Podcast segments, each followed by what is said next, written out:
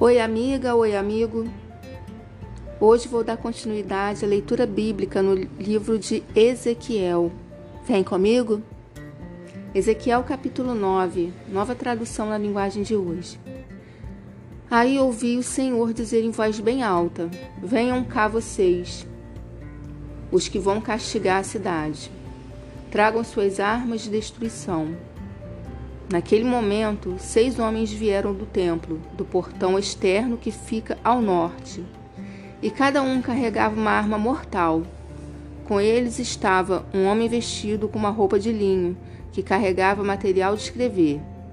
Todos eles vieram e ficaram ao lado do altar de bronze. Então a glória do Deus de Israel, que estava em cima dos animais com asas, subiu dali e foi para a entrada do templo.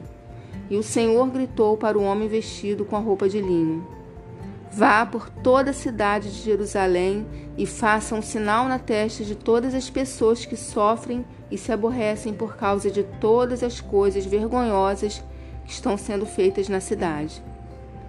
E ouvi o Senhor dizer aos outros homens: Vão atrás dele pela cidade e matem todos. Não deixem escapar ninguém. Não tenham dó de ninguém Matem os velhos, os moços, as moças, as mães e as crianças. Mas não toquem em quem tiver o sinal na testa. Comecem aqui no meu templo. Aí eles começaram a matar os líderes que estavam ali na frente do templo. O Senhor lhes disse ainda: Profanem o templo, encham de cadáveres os pátios, comecem o trabalho. Então eles começaram a matar as pessoas da cidade. Enquanto a matança continuava, fiquei ali sozinho. Eu me atirei no chão, com o rosto encostado na terra, e gritei: Senhor Deus, será que está tão zangado com Jerusalém que vais matar todos os que foram deixados em Israel? O Senhor respondeu: O povo de Israel de Judá é culpado de pecados terríveis. Eles têm matado pessoas no país inteiro e têm enchido Jerusalém de crimes. Eles dizem: O Senhor abandonou o nosso país o Senhor não está vendo a gente.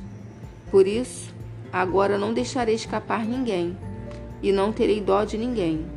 Farei com que eles farei com eles o que fizeram com os outros. Então, o homem que vestia roupa de linho e carregava material de escrever voltou e contou tudo ao Senhor.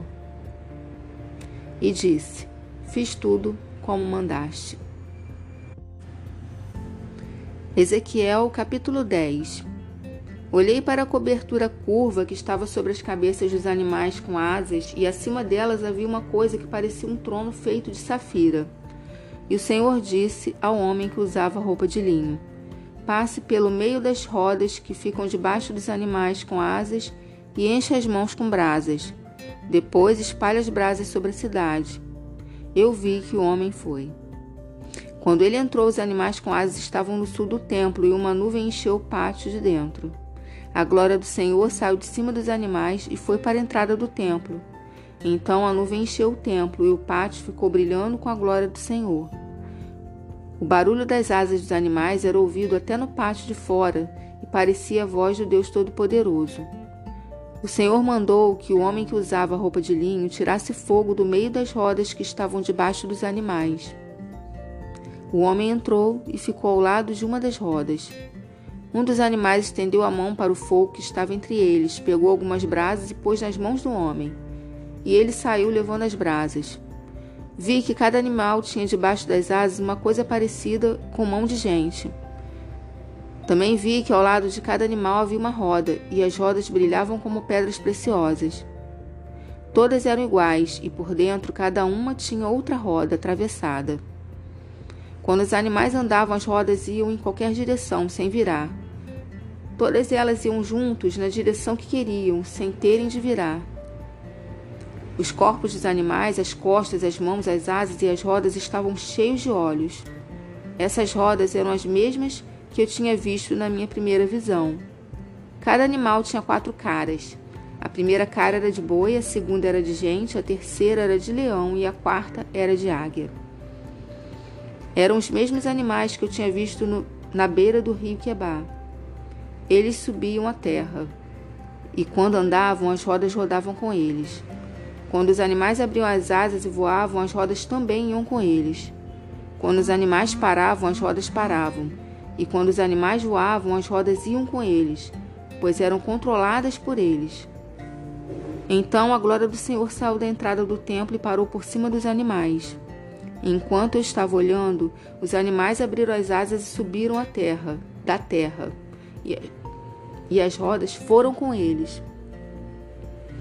Aí pararam no portão leste do templo, e a glória do Deus de Israel continuou acima deles. Reconheci que estes eram os mesmos animais que eu tinha visto debaixo do Deus de Israel na beira do rio Quebar. Cada um deles tinha quatro caras e quatro asas, e debaixo das asas de cada uma havia uma coisa parecida com mão de gente. As suas caras pareciam as mesmas caras que eu tinha visto na beira do rio Quebar. Cada animal andava direito, direto, direto para a frente.